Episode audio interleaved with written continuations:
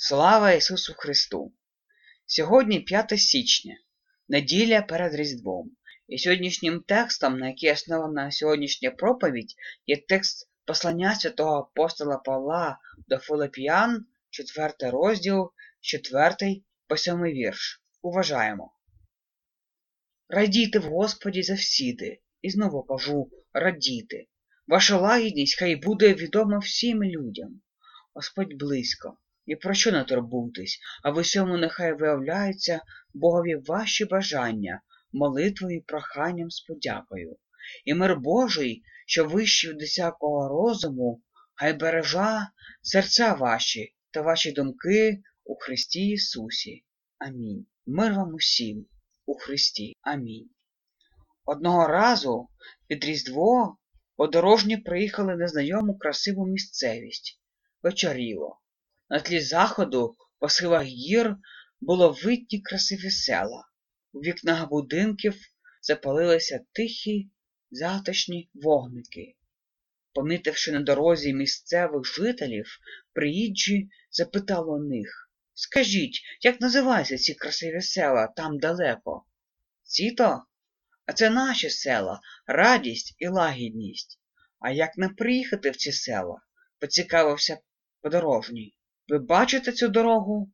А ті села, лагідність і радість можна потрапити тільки по одній дорозі, яка веде через село впевненість. Просто в село впевненість звідси не видно, а дорога до тих сил проходить тільки через впевненість. Так то, відповіли жителі.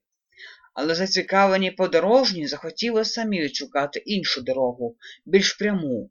Всю ніч вони плутали по різних дорогах і під ранок побачили, що вони виїхали зовсім в іншу місцевість. Схоже, що в ті села дійсно тільки один шлях через село впевненість, підвели подорожній підсумок своїм блуканням і пошуком.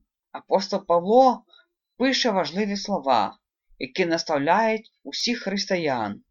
Людина, яка знаходиться у в'язниці, яка є в заточенні за свою віру у Христа, і Господь нам через Павла каже, які б не були у нас проблеми, труднощі, неминучі в житті, не дають людині відчувати себе щасливими.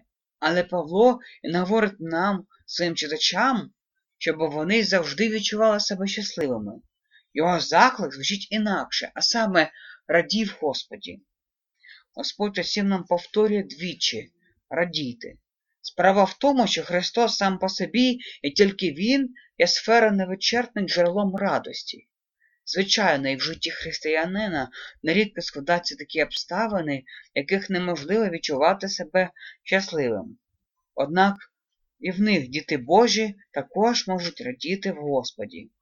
Сам Павло був відмінним тому прикладом, бо й тоді, коли піддавався переслідуванням, сидів у в'язниці, готувався до своєї смерті, тобто в самих, здавалося б, сумних обставинах залишався людиною, якого не покидало відчуття внутрішньої радості. Господь нам через Павла каже, щоб ми раділи.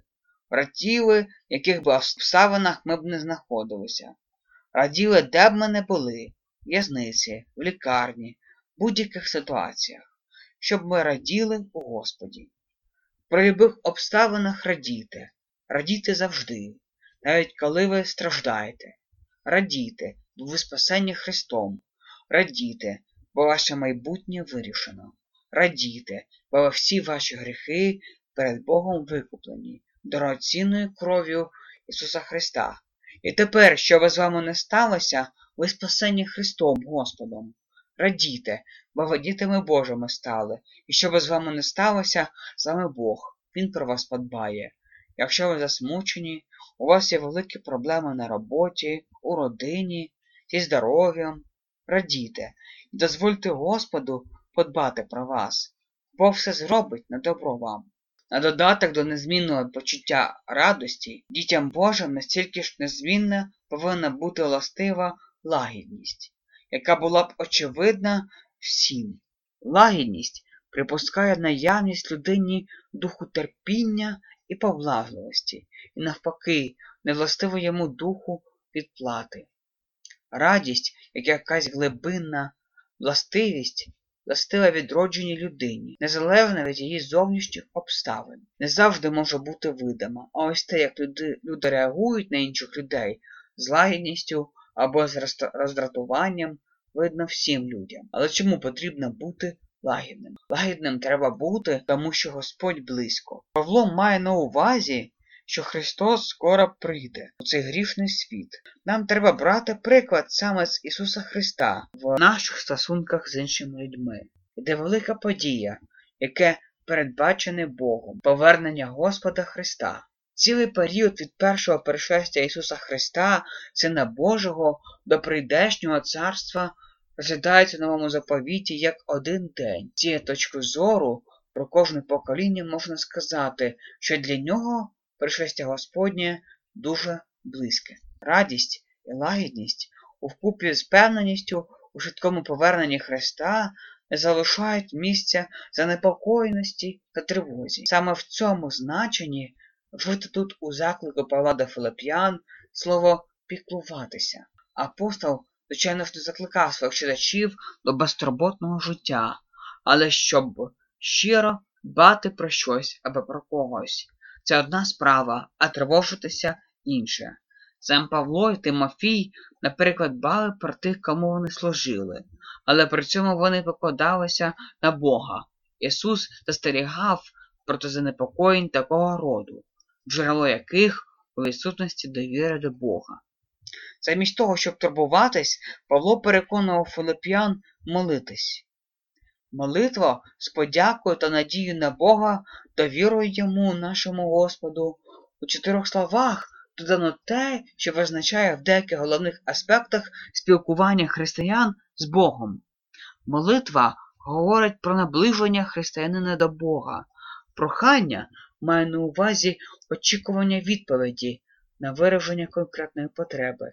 Подяка висловлює душевний стан християнина як надмінна умова при вознесінні молитви. Під бажанням розуміються конкретні речі, про які просять молитись. Якщо прислухатися вимовленням, з якими звертаються апостоли до віруючих у віршах 4 по 6, то мир Божий наповнить тривожні душі. Сам Господь Ісус Христос є цим миром, засобом заспокоєння віруючого. І кожне дитя Боже має мир з Небесним Отцем, завдяки своєму виправданню по вірі, але мир Божий нерозгривно пов'язаний з тим внутрішнім спокоєм, який дається християнину, котрий перебуває в близькому спілкуванню з Богом.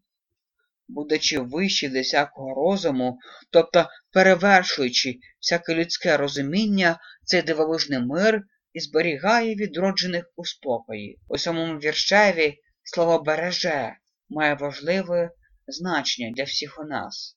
Це слово, яке було військовим терміном, і означало охорону, яку ніс військовий гарнізон. Подібно солдатам, що охороняли доручений їм об'єкт, Божий мир дотримується серця і помисла віруючих, тобто направляє їх думки в сприятливу сторону і заспокоює їхні хвилювання. Ісус стереже усіх нас. Він послужив для нашого спасіння, жертвуючи своїм життям для виконання закону. Він помер на хресті, кинувшись як охоронець на хрест, щоб пролити свою кров і очистити нас своїм стражданням. Ісус нас охороняє, охороняє все наше життя, охороняє нас і наших близьких. Він, як охоронець, охороняє нас, захищає наші душі. Через хрещення ми перебуваємо в захисті від диявола, різних духів, від різних спокус. І це хрещення нас направляє до Бога, до Христа, до Його церкви, через Його кров і тіло, яке ми приймаємо під час Господньої вечері, укріплює нашу віру і прощаються усі наші гріхи. Через Його Слово Боже ми становимося міцними у вірі. Через все це ми отримуємо радість. Радість, що Господь про нас піклується, радість через те, що всі наші гріхи прощені, радість через те, що наша віра укріплюється. Господь каже нам радіти. Будьте лагідними зі всіма, моліться, і ви в своїй турботі отримуєте мир Божий. Будьте впевненими, всі ваші проблеми вирішить Він, Ісус Христос, бо Він скоро прийде. Амінь. І мир Божий, що вищий від усякого розуму, хай береже серця ваші та ваші думки у Христі Ісусі. Амінь.